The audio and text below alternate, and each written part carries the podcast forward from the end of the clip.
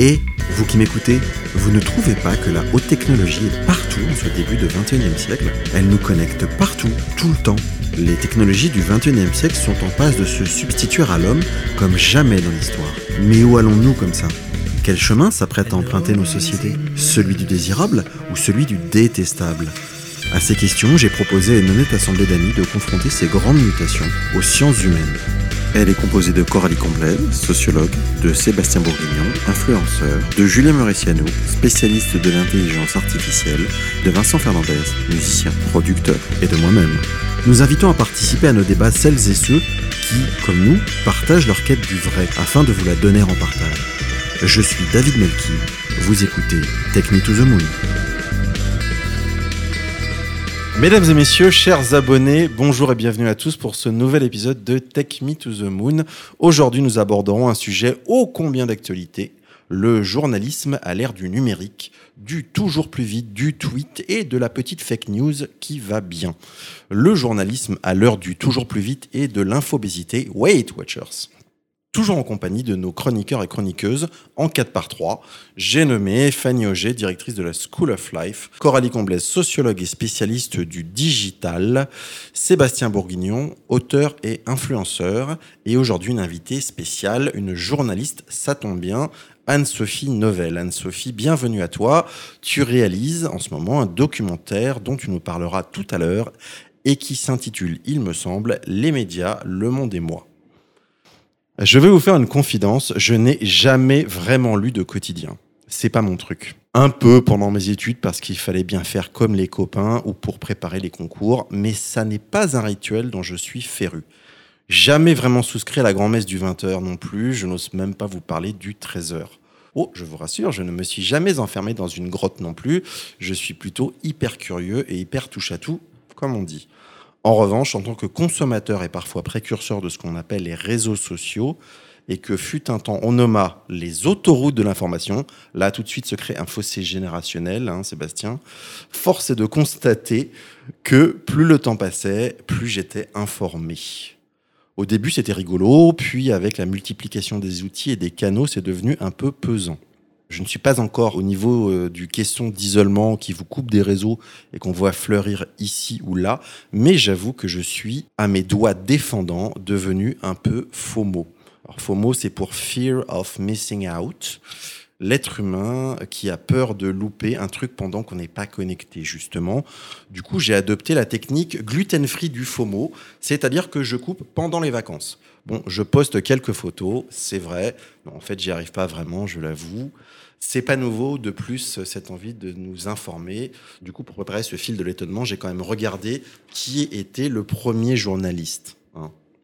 Il semblerait que ce fut un clerc du XVIe siècle du nom de François de Sales qui, sur ses deniers propres, éditait des correspondances et les faisait distribuer dans les foyers de ses ouailles. C'est un marché car il est apparemment le saint patron de la corporation. Le problème, c'est surtout que de l'info, il en vient de partout. Des journalistes, des non-journalistes, parfois elle est vraie, il paraît maintenant que parfois elle est fausse ou bricolée à minima, bref, fake, comme on dit en ce moment. Si tout le monde peut faire circuler ses petits billets dans les foyers numériques de ses ouailles, pardon Sébastien, de ses followers, comment trier le bon grain de livret et du coup, un journaliste de métier, ça sert à quoi?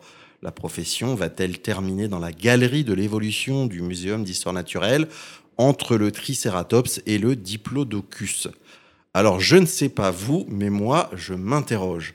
Du coup, j'ai envie de lever la tête au ciel et de dire Saint François de Sales, mais à quel saint dois-je désormais me vouer? Alors je n'ai pas de saint à porter, mais j'ai Sébastien. Du coup, oh Sébastien, toi qui quand même euh, est en voie de canonification, trait de marque, mais que, bien que déjà canon, qui tweet plus vite que l'éclair de tes petits doigts agiles et musclés, qui a plus de poids en un seul tweet que Martin Luther King et Nabila réunis, peux-tu nous éclairer de ton auréole olé olé, s'il te plaît? Avec plaisir. Martin Luther King, je suis pas sûr qu'il avait Twitter. Après Nabila, je suis encore très très très très loin de son nombre de followers. En même temps, c'est pas un challenge, donc. Euh, Euh, à une période où les fake news pullulent sur Internet et où il devient de plus en plus difficile de démêler le vrai du faux dans une information trouvée dans un média traditionnel et où euh, un tweet ravageur de Donald Trump surexcité peut faire beaucoup de mal, les Français sont encore 92% à considérer que le métier de journaliste est utile. Pour autant, depuis 2009, le nombre de journalistes baisse en France. Et il n'était plus que 35 047 exactement journalistes à détenir la carte de presse en 2017. L'infobésité, ce mal typique de notre temps, est en train de tout doucement prendre le pas sur l'information de qualité, vérifiée et validée par des journalistes. On a tous vu ces infographies qui circulent justement sur les réseaux sociaux et qui reprennent les chiffres hallucinants sur le volume de données produites toutes les minutes. Ainsi, toutes les 60 secondes, ce sont par exemple 4,3 millions de vidéos qui sont vues, 481 000 tweets qui sont envoyés ou encore 3,7 millions de recherches qui sont exécutées sur Facebook. L'information est donc maintenant disponible partout et à toute heure sans qu'elle ne soit le plus souvent ni vérifiable, voire pire, ni vérifiée. À l'ère des youtubeurs et des influenceurs, tout le monde peut s'improviser journaliste sans en avoir la compétence et encore moins la légitimité. Pourtant, tout le monde s'y met. Tout cela commence en partie avec des moments clés de l'histoire récente, comme celui de cet A320, je ne sais pas si vous vous en rappelez, qui s'est posé en plein milieu de l'Hudson en 2009. À cette époque, un simple tweet de 140 caractères, délivré par un jeune entrepreneur a mis la planète entière au courant d'une information que les médias n'avaient pas encore eu le temps de vérifier.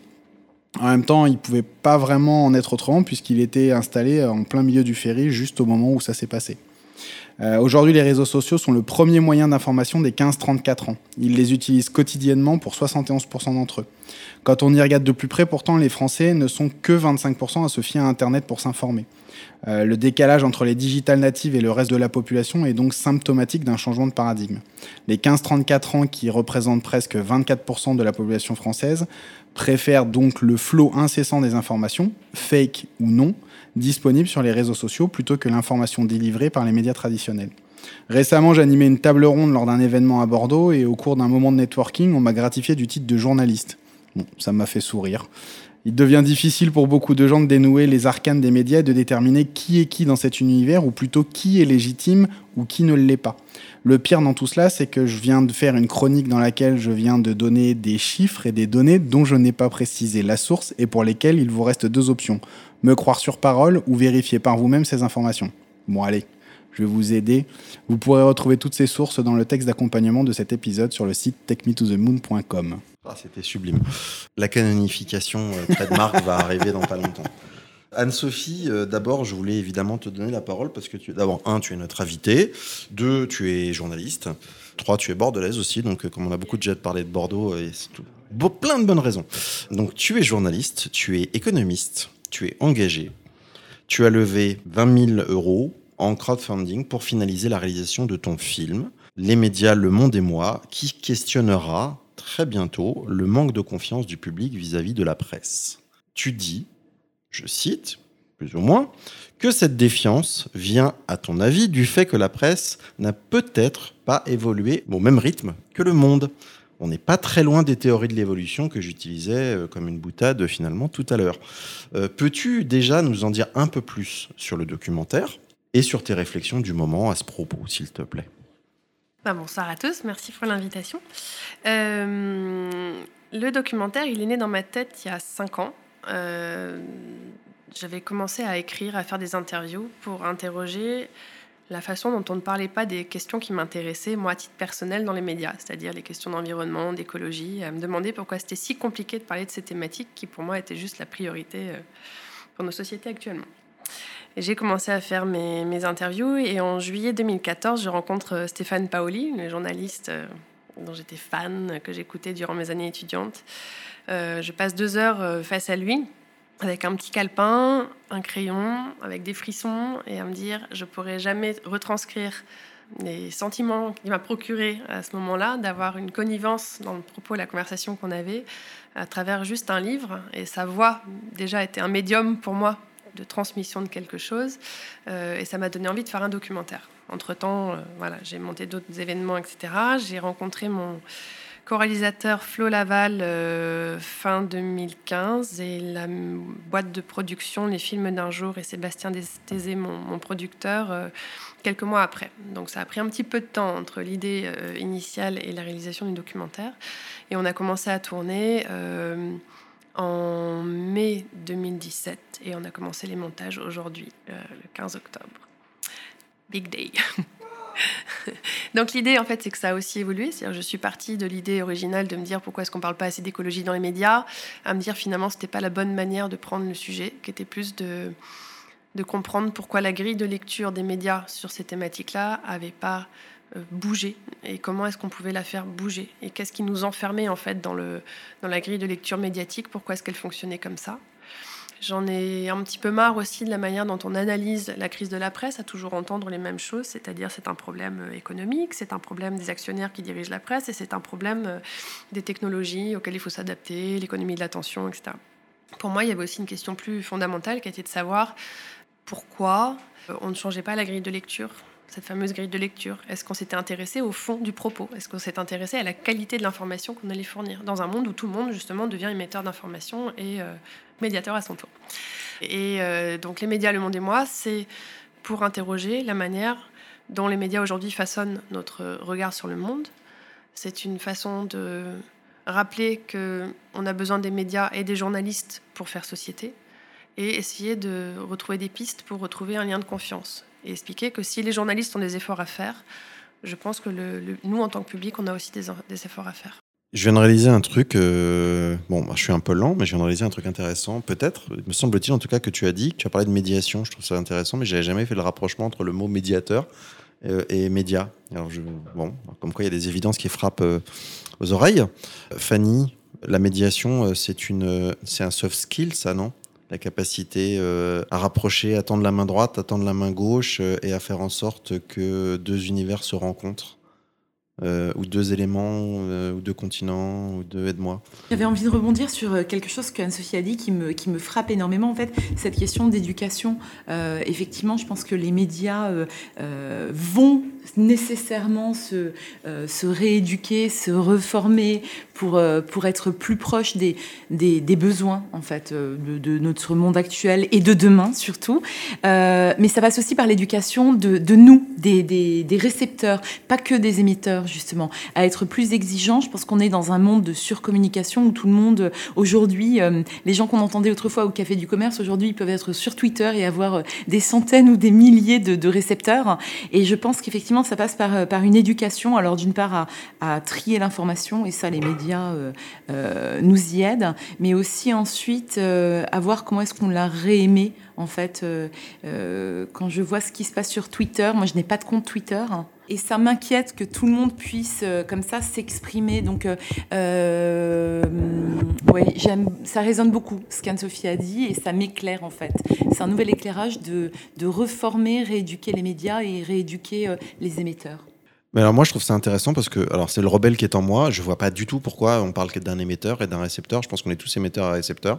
Moi j'ai une capacité. Enfin je, je, déteste les ordres établis de manière générale. En tout cas je les remets en question en permanence et je vois pas pourquoi. Euh, enfin on est tous émetteurs et récepteurs. Alors après la légitimité de l'émission et la légitimité de la réception ça ça m'intéresse parce que c'est à la fois une notion personnelle. Je trouve ça intéressant de se dire si je suis émetteur euh, j'ai un rôle d'émetteur j'en ai conscience. Mais euh, voilà enfin la, stratification sociale de dire moi je suis un émetteur. Bah, euh, d'abord, qui donne la légitimité à quelqu'un d'être un émetteur? Moi, je, excuse-moi, mais moi, pour perso, c'est un vrai sujet. C'est pourquoi je suis un émetteur. J'ai décidé que j'allais être un émetteur. Alors ça, c'est intéressant. Si j'ai décidé que j'allais être un émetteur, j'ai effectivement pas besoin d'être journaliste. Alors volontairement, je suis provocateur, mais je pose la question et le débat parce que derrière, il y a, tout un sujet qui est un sujet de déstratification sociale, euh, mais en même temps, déstratifier les choses, c'est-à-dire déconstruire les choses, ça oblige à les reconstruire d'une autre manière. Et ce qui va être intéressant, je pense, c'est la façon dont on va les reconstruire. Et euh, je pense que fondamentalement, on est tous émetteurs, euh, on est tous récepteurs. La question, c'est comment on émet en tant que journaliste et comment on émet en tant que tweetos euh, pas journaliste Est-ce qu'il y a une vraie différence? Je pense que Coralie, alors c'est pas la sociologue que je pose la question, c'est à la jeune. Toi, alors toi, tu es symptomatique d'une génération de manière générale. Es, tu, es, tu, es, euh, tu représentes assez facilement une génération. Pour toi, c'est quoi un journaliste? Et comment tu consommes l'info, toi? Alors, moi, je consomme l'info euh, vraiment quotidiennement, déjà parce que moi, pour le coup, je regarde beaucoup les quotidiens. Euh, je m'informe énormément de l'actualité. Je suis sur Twitter tous les jours. Et euh, là où je vais chercher. Donc, Twitter, je vais vraiment chercher de l'information, on va dire, sur la quotidienneté de la vie ou ce qui peut se passer dans le monde. Après, pour l'information plus des marques ou les statistiques chiffrées, moi, je vais, souvent, je vais sur LinkedIn. Euh, je regarde le fil d'actualité de LinkedIn, mais après, je fais confiance qu'à euh, un seul et unique type de média, c'est effectivement quand j'ai l'article qui va être posté ou à minima relayé par un média que je considère comme étant un média sérieux. Donc souvent, ça va être des médias euh, nationaux ou internationaux reconnus, tant qu'il n'y en a pas au moins un qui a retweeté ça ou qui a posté un article sur le même sujet, je me méfie quand même un petit peu. Après, moi, ce que je considère comme étant Vraiment, un journaliste, c'est quelqu'un qui effectivement peut travailler pour ce type de quotidien ou a une influence euh, qui, si quelqu'un qui a vraiment une expertise sur un sujet donné. Et souvent aussi, ce que j'aime bien du coup, c'est par exemple euh, suivre sur Twitter plus les journalistes en tant que personne que les quotidiens en tant qu'entité.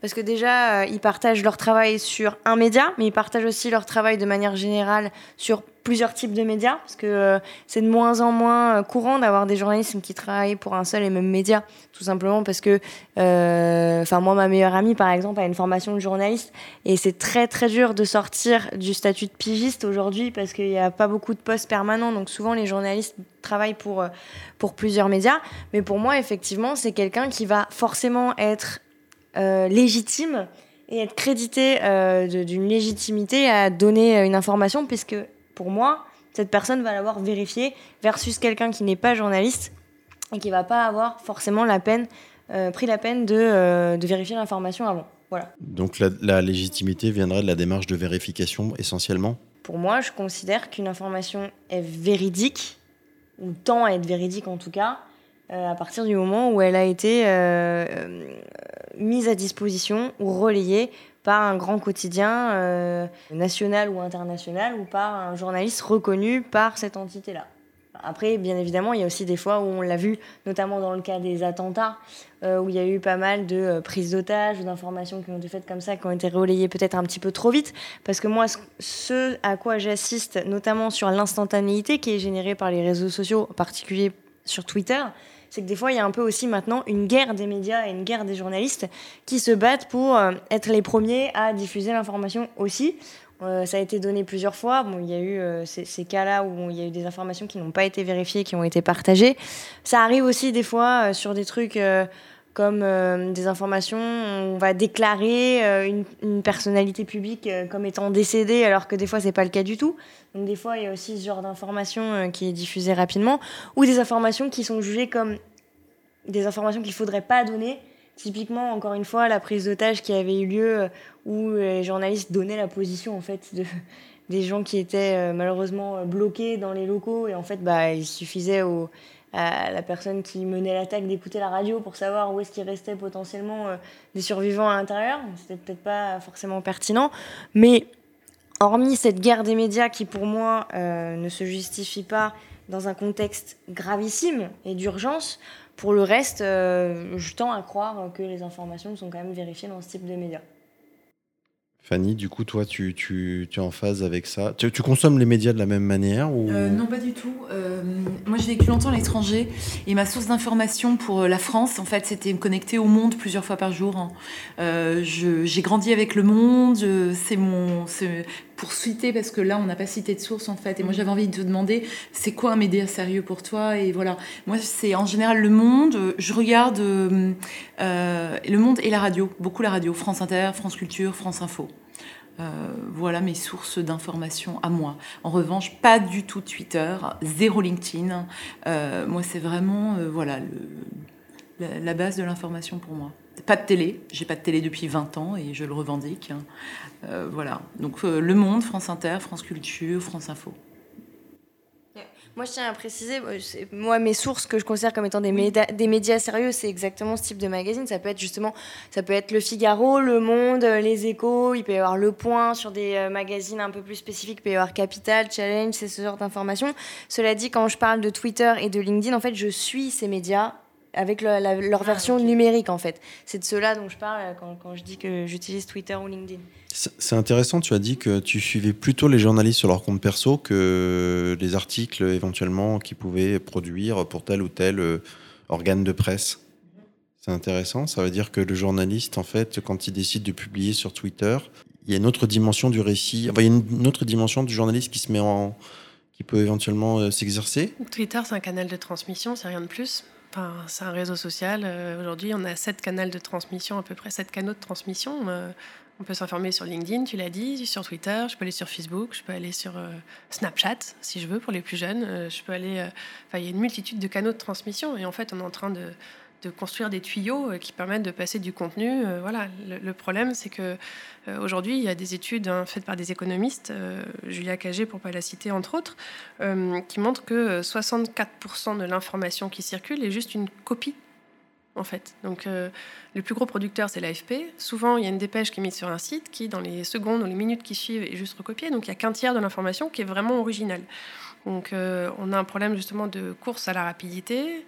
On a l'impression qu'il y a beaucoup de bruit, mais quand on explore vraiment le monde de l'information, on se rend compte qu'il n'y a pas forcément beaucoup de nouveautés. En revanche, tu parlais d'émetteurs et de récepteurs tout à l'heure. En fait, c'est surtout des producteurs et des consommateurs d'informations.